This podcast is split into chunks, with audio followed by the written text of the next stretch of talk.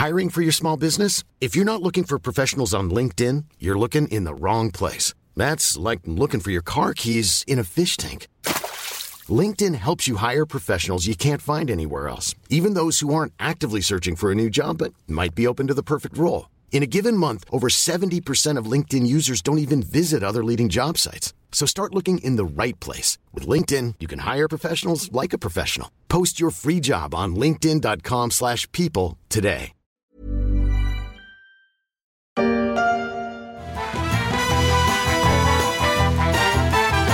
Fête du cinéma revient du mercredi 30 juin au dimanche 4 juillet. 4 euros la séance.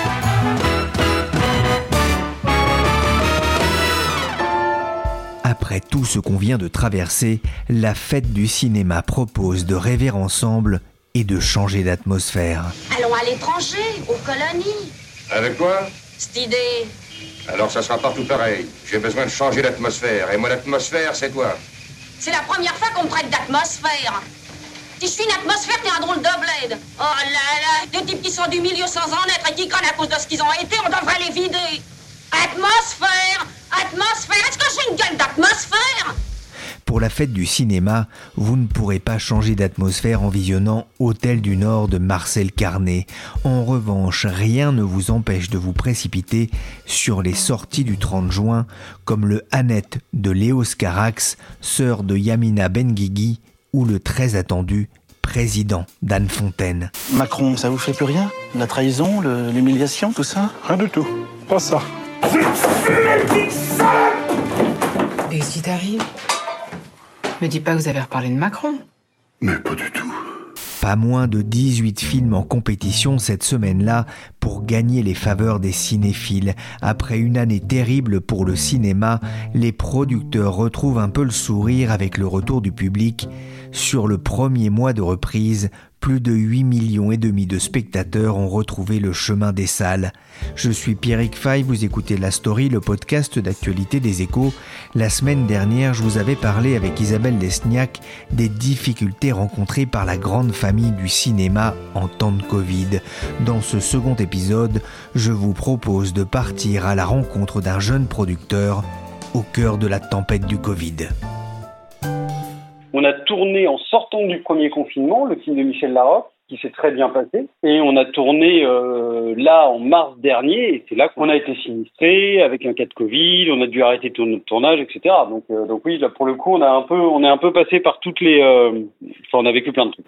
Pour Romain Rousseau, fondateur de Nolita Cinéma avec Maxime Delaunay, 2020 n'aura pas été un long fleuve tranquille. Le producteur a accepté de témoigner pour les échos sur son métier en temps de Covid, un travail complexe, notamment lorsqu'il s'agissait de gérer près de 250 figurants réunis dans les tribunes d'un hippodrome près du Mont Saint-Michel.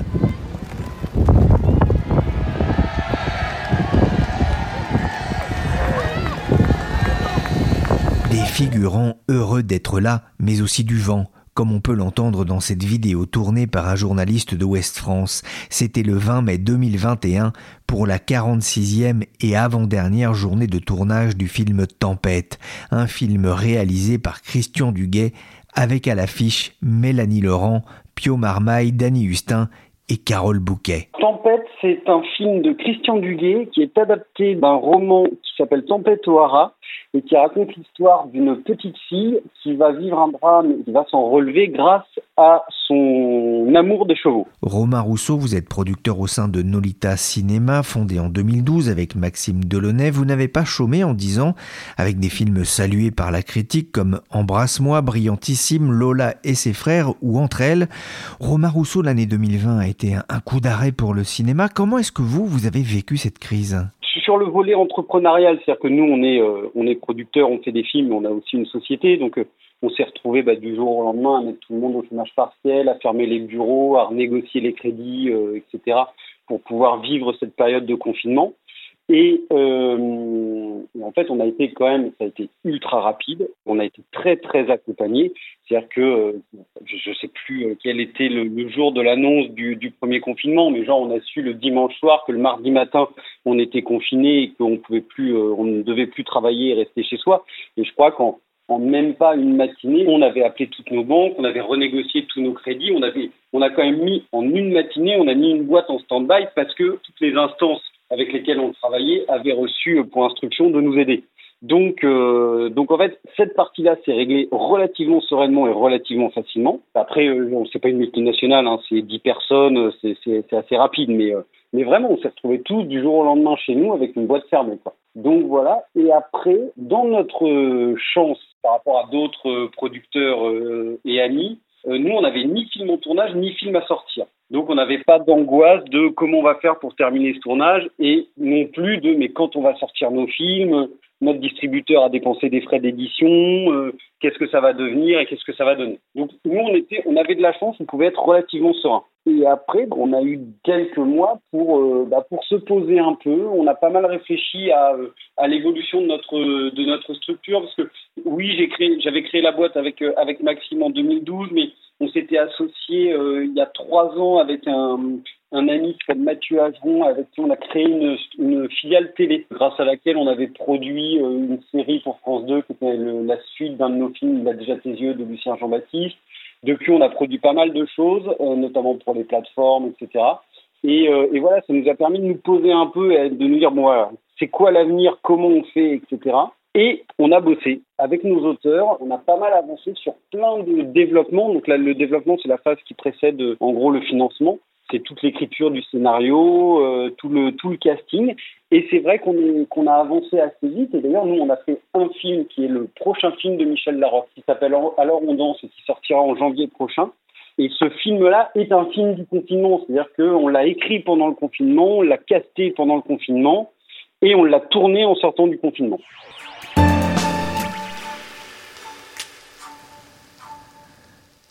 On a fait une petite pause avec Romain Rousseau, le temps de changer de téléphone. Il n'y a pas qu'au cinéma que le son est important. On a repris le fil de la discussion pour parler de la façon dont il avait travaillé durant cette période. Eh ben écoutez, bizarrement ça change pas énormément parce qu'en fait on a quand même très peu besoin de se voir, on a beaucoup besoin de se parler avec nos scénaristes et nos réalisateurs. Mais en fait c'est vrai qu'on peut, on peut, on peut travailler à distance, surtout qu'en général c'est des personnes qui ne vivent pas à Paris, enfin ça arrive, donc voilà, donc on, on, on, sait faire, on sait faire sans se voir. Le métier de scénariste est un métier assez, assez solitaire, donc voilà, donc on échangeait beaucoup, on se, on se calait des points euh, relativement euh, réguliers. Et puis, euh, et puis on lisait. en vrai, ça change pas grand-chose. C'est-à-dire qu'ils écrivent, ils nous font lire là où ils en sont, on échange et on remet le travail sur le métier. Et, euh, et voilà. Donc là, pour le coup, ça change, ça change très peu de choses. Et pour le casting Et le casting, euh, bah alors écoutez, nous c'est quelque chose de particulier sur ce projet parce que c'est Michel Larocque qui est aux commandes. Et, euh, et, Michel, elle connaît, euh, elle connaît très bien les personnes à qui, euh, à qui on propose les rôles. Donc ça se passe souvent. Euh, c'est des personnes qui sont déjà séduites par la personnalité de Michel et par son travail. Donc en fait, il suffit d'un coup de téléphone euh, en disant voilà, j'ai écrit ce film pour toi. Est-ce que tu veux lire Est-ce que ça peut t'intéresser? Et après, c'est presque une, ça rend, ça s'inscrit dans une relation d'amitié, quoi. Donc voilà. Sinon, dans le, le, le process plus normal, on a des agents qui sont les intermédiaires entre nous et les comédiens et euh, ce sont des personnes qu'on arrive à, à, joindre sans difficulté. On leur parle, on leur explique le film, on leur donne la vision, on, leur explique où on veut aller et pourquoi on s'adresse à tel ou tel comédien. Et à eux ensuite de faire le lien, de se faire l'ambassadeur du projet auprès de leur talent. Et à l'inverse, eux vont nous proposer des comédiens. C'est-à-dire qu'on leur fait lire en disant euh, est-ce que, euh, est-ce que tu penses que ça peut intéresser un tel? Est-ce qu'elle est libre? Est-ce qu'elle est partante? Est-ce que est-ce que c'est possible? Et l'agent nous dira oui, non. Et quand c'est non, c'est en revanche, j'ai pensé à un tel, peut-être que vous devriez la rencontrer, euh, elle serait super. Et voilà, une, c'est, euh, on, travaille vraiment en étroite collaboration avec les agents en fait. Romain Rousseau, hein, vous nous avez expliqué euh, que vous aviez d'une certaine façon eu de la chance lors du premier euh, confinement. Pour la suite, c'était peut-être un petit peu compliqué. Vous aviez deux grosses productions en cours, un Tempête de, de, Christian Duguay et Alors on danse de Michel Larocque. Euh, c'était comment le tournage en, en temps de Covid? Alors le, premier tournage s'est relativement bien passé. C'était le film de Michel Larocque qui était juste en sortant du premier confinement. Bon après euh, c'était le début de on tourne avec des masques etc. Donc il y avait un peu de il y avait un peu de police à faire. Euh, on avait un référent Covid qui était là pour euh, veiller au respect des, des gestes barrières etc. Mais écoutez ça s'est plutôt bien passé avec quelques petites inquiétudes momentanées. Un figurant dont le mari était contaminé, un régisseur le Covid, etc. Donc on s'est fait des petites frayeurs, mais en fait il n'y a pas eu d'arrêt. C'est-à-dire que la personne contaminée était écartée du tournage, était remplacée, on faisait attention à toutes les personnes qui avaient été en contact avec elle, etc. Mais on est passé à travers du truc. C'est-à-dire qu'on n'a pas perdu de jour, on n'a pas été fondamentalement ralenti. Il y a évidemment un impact financier parce que, parce que financièrement, euh, bah, voilà, il y a des dépenses à prendre en charge. La désinfection d'un plateau, ça n'existait pas avant. Euh, les, euh, délais de repas, forcément, il n'y a pas de self-service, donc c'est du service euh, par les gens de la cantine. Donc voilà, il y a une espèce, il petite inertie. Euh, il y a un petit ralentissement qui est lié au protocole sanitaire. Donc voilà, donc c'est une enveloppe budgétaire qui est de l'ordre de 30 000 à 50 000 euros en gros pour, pour le premier film, pour Alors on danse. Mais, euh, mais voilà, mais sinon tout s'est bien passé. Voilà, après il y a un petit truc qui était euh, qui est moins agréable, c'était euh, du coup on a sans doute fait venir moins d'équipes de télé pour faire des reportages sur le tournage parce que euh, à l'époque on pensait que voir des gens avec un masque ça allait dater le film. Donc, euh, donc voilà, on se disait que le jour où le film sortira, on aura complètement oublié, euh, on sera vraiment passé à autre chose. Et, euh, du coup, ce sera un mauvais souvenir de voir des gens avec un masque. Je sais je sais pas si euh, en janvier prochain on aura complètement oublié. Mais voilà. Mais euh, du coup, on a fait moins de moins de promos sur le sur le plateau. donc ça, c'était notre premier tournage qui s'est relativement bien passé. Et ensuite, on a eu un second tournage qui s'est merveilleusement bien passé, humainement, artistiquement et pour toutes des raisons qui compteront au final dans, la, dans le succès ou pas du film. En revanche, euh, en revanche, ça a été un enfer de Covid parce que déjà on a très mal commencé, c'est-à-dire qu'on a tourné deux jours et, euh, et notre réalisateur a, a, été, euh, a été testé positif. Donc, euh, donc voilà, donc on a dû arrêter le tournage dix jours. On a isolé notre réalisateur et les personnes qui avaient été euh, en contact avec lui. On a bien évidemment eu très peur parce que euh, bah parce qu'il est en contact avec avec les comédiens en permanence qui n'ont pas de masque. Et voilà. On a eu de la chance. Christian s'est très vite remis. Il n'a pas été malade ou presque pas. donc voilà, donc on a pu recommencer au bout des dix jours. Il y a pas eu énormément de personnes contaminées. Il y en a une ou deux, une ou deux qu'on a pu remplacer, etc. Donc, euh, donc ça, on s'en est sorti. Euh, en revanche, le gros, euh, le gros truc, c'était, les galères de plan de travail qui, qui, qui ont suivi cette interruption. C'est-à-dire que on était, bah, on avait passé nos, nos huit semaines de prépa à préparer un plan de travail, à tout caler. Et tout d'un coup, en dix jours, on doit tout refaire parce que tout a explosé. Et notamment, le, le, je crois que c'était le lendemain du, de notre arrêt, on devait être à Vincennes, à l'hippodrome de Vincennes, parce que dans notre film, il y a des courses de, de chevaux, et on avait 15 jours pour nous. Et bien évidemment, nos 10 jours d'interruption ont condamné ça. Donc on a dû, on a dû complètement réorganiser notre plan de travail pour pouvoir décaler dans le temps notre tournage de 10 jours.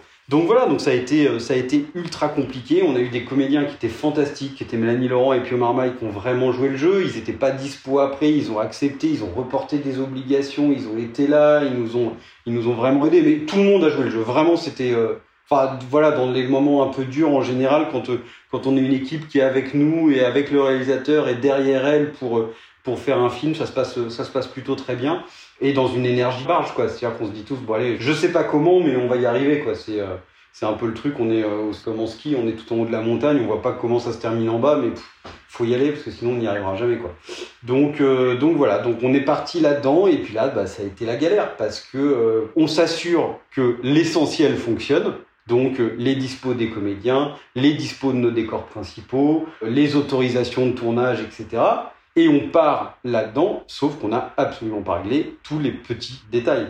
Et donc on se retrouve avec, je sais pas, pour vous donner un exemple, on avait, euh, on avait une journée de course à Vincennes, donc qui a été décalée. Euh, et, euh, et, sauf qu'on s'aperçoit deux jours avant la course que, ben, en fait, tous les figurants, c'est-à-dire que pour faire les courses, on a pris bien évidemment des vrais drivers, des vrais équipages, donc chevaux, drivers, etc., des vraies écuries.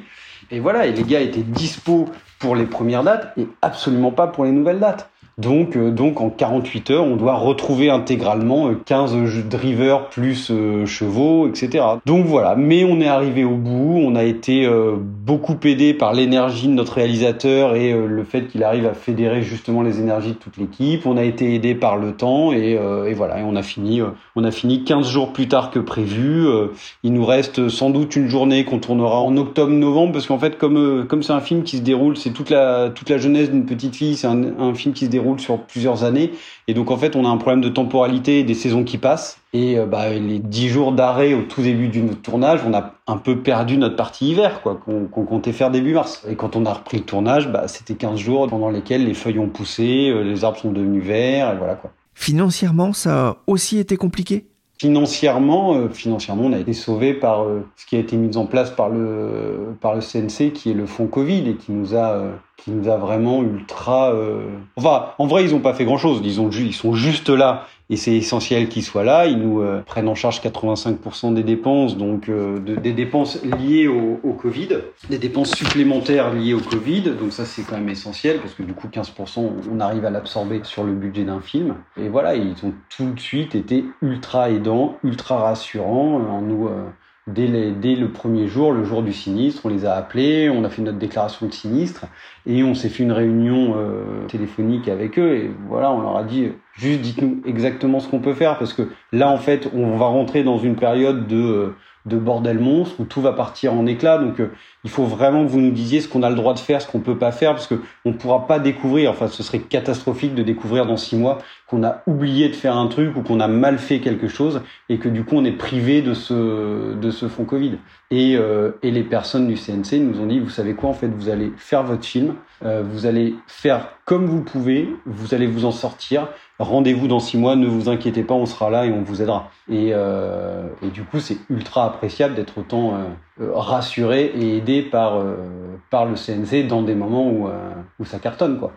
J'aime beaucoup aller au cinéma en fin de matinée, vers 11h, j'adore. Bon déjà parce que parce qu'il y a moins de monde, hein, c'est bien sûr le principe. Et puis je sais pas, ça commence ma journée. Enfin ça commence ma journée, c'est le mec qui se lève à 10h, c'est la grosse feignasse. Non mais j'aime bien ça parce qu'après je peux penser au film toute la journée. Ça me plaît de et puis après je sors, c'est l'heure du déjeuner. Il y en a qui préfèrent la séance de 11h comme Jean-Paul Rouve, interrogé pour l'opération on ira tous au cinéma il y a un an, d'autres préfèrent celle de 18h ou encore la dernière séance. Romain Rousseau l'a sortie au cinéma de Tempête et de Alors on danse, c'est encore un peu lointain, mais l'important pour vous ce sera de ne pas rater la sortie cinéma. Ouais, c'est de pas rater la sortie cinéma, évidemment. C'est des films sur lesquels on a beaucoup, beaucoup d'enjeux, nous, euh, artistiques et financiers, parce qu'on y croit beaucoup, évidemment. Bon, après, on croit toujours à nos films, hein, donc ça, c'est... Voilà.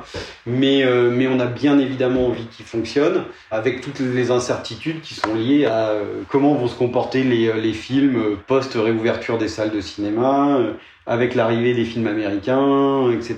Donc euh, oui, oui, faut pas se rater comme d'habitude, euh, comme d'habitude avec le cinéma, mais euh, en même temps, c'est ce qu'il y a de, c'est ce qu'il y a de fantastique, quoi. C'est que le mercredi matin, on débarque dans une salle de cinéma à Paris, enfin au Hall en l'espèce, et, et on se dit bon bah voilà, c'est du poker, ça peut, ça peut rien faire ou ça peut être magique, quoi. Donc ouais, ouais, ouais, ouais, faut, faut pas se rater. Évidemment, faut pas se rater. Et en plus, c'est des films qui sont attendus. Donc c'est des films populaires. Le Tempête va être un grand film de divertissement. On travaille avec, avec TF1 et Pathé. On n'a pas envie de les décevoir. Enfin voilà quoi. Donc oui, oui, on ne on doit pas se rater. Certains craignaient que cette crise fragilise un peu plus les, les cinémas au profit des plateformes de streaming, par exemple. Qu'est-ce que vous en pensez, vous? C'est une menace ou une chance pour un producteur? Alors il y a plein de choses euh, différentes. Je, pense que pour être producteur, faut être un peu optimiste en fait. Faut avoir envie que les choses s'améliorent parce que sinon, si on voit le mauvais côté de de la pièce, c'est euh, un peu compliqué. Donc nous, on pense que c'est une chance. On a envie d'y voir une chance. Ça oblige tous les partenaires du cinéma J'intègre les plateformes hein, quand je dis cinéma à travailler ensemble. Il faut qu'ils se parlent. Ils vont trouver des solutions de cohabitation. En ce moment, c'est une situation de bras de fer, mais qui donnera obligatoirement lieu à des accords. Et, euh, et un jour, on arrivera à faire des films avec, euh, avec TF1 pour l'antenne, euh, une, une exploitation sur Netflix ou Amazon. Et voilà, et chacun aura sa place dans l'économie du cinéma. Et à côté de ça, il y a une économie qui est celle des plateformes, on fait des films pour les plateformes, comme on fait des films pour les chaînes de télévision. Et c'est une aubaine, parce que mine de rien, c'est pas les pas les mêmes œuvres. Donc, euh, donc nous, ça nous permet de, ça nous permet de développer euh, euh, plusieurs typologies d'œuvres audiovisuelles. Et, et c'est vrai que pour nous, producteurs, c'est ultra kiffant d'être des touches à tout, quoi. Donc ouais, non, non, on est, nous, on est très optimistes et très contents de ce bouleversement qui est le bouleversement est de toute façon inhérent au cinéma. On va pas revivre, enfin, on va pas reparler de l'arrivée de Canal, de l'arrivée du DVD, de, tout ce qui devait euh, mettre à mal le cinéma. Et à chaque fois, le cinéma en sort euh, pas spécialement plus fort, mais enrichi et différent. Et, euh, et voilà, et on va continuer à faire des films, évidemment.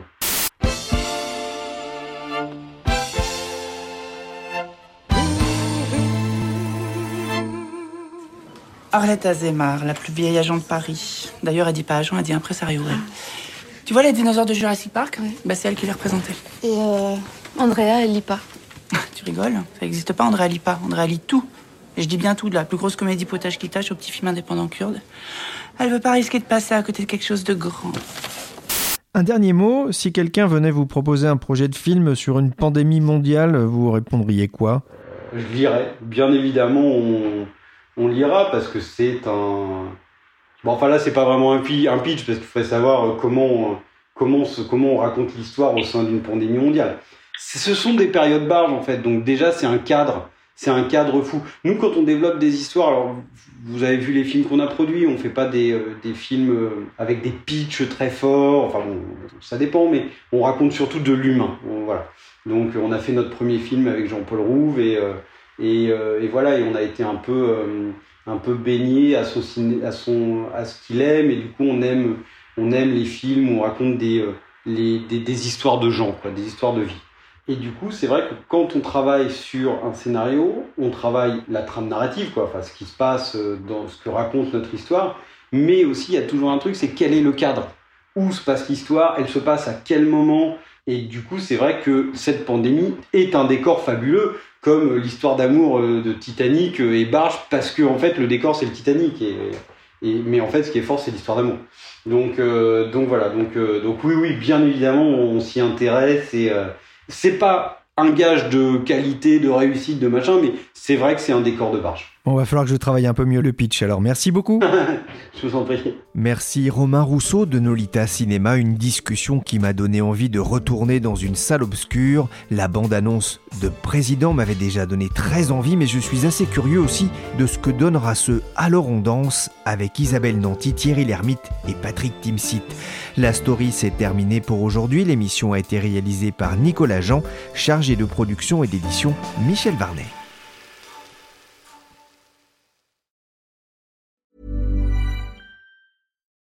When you need mealtime inspiration, it's worth shopping Kroger, where you'll find over 30,000 mouthwatering choices that excite your inner foodie. And no matter what tasty choice you make, you'll enjoy our everyday low prices, plus extra ways to save, like digital coupons worth over $600 each week. You can also save up to $1 off per gallon at the pump with fuel points. More savings and more inspiring flavors make shopping Kroger worth it every time. Kroger, fresh for everyone. Fuel restrictions apply. Sick of being upsold at gyms? My guy, you're currently a base member. For $90 more, I can upgrade you to our Shred membership. For 130 more, you'll be a Swole member. And for just $300 more, you'll reach Sweat Platinum. At Planet Fitness, you'll get energy without the upsell. Never pushy, always free fitness training and equipment for every workout. It's fitness that fits your budget. Join Planet Fitness for just $1 down and $10 a month. Cancel anytime. Deal ends Friday, May 10th. See Home Club for details.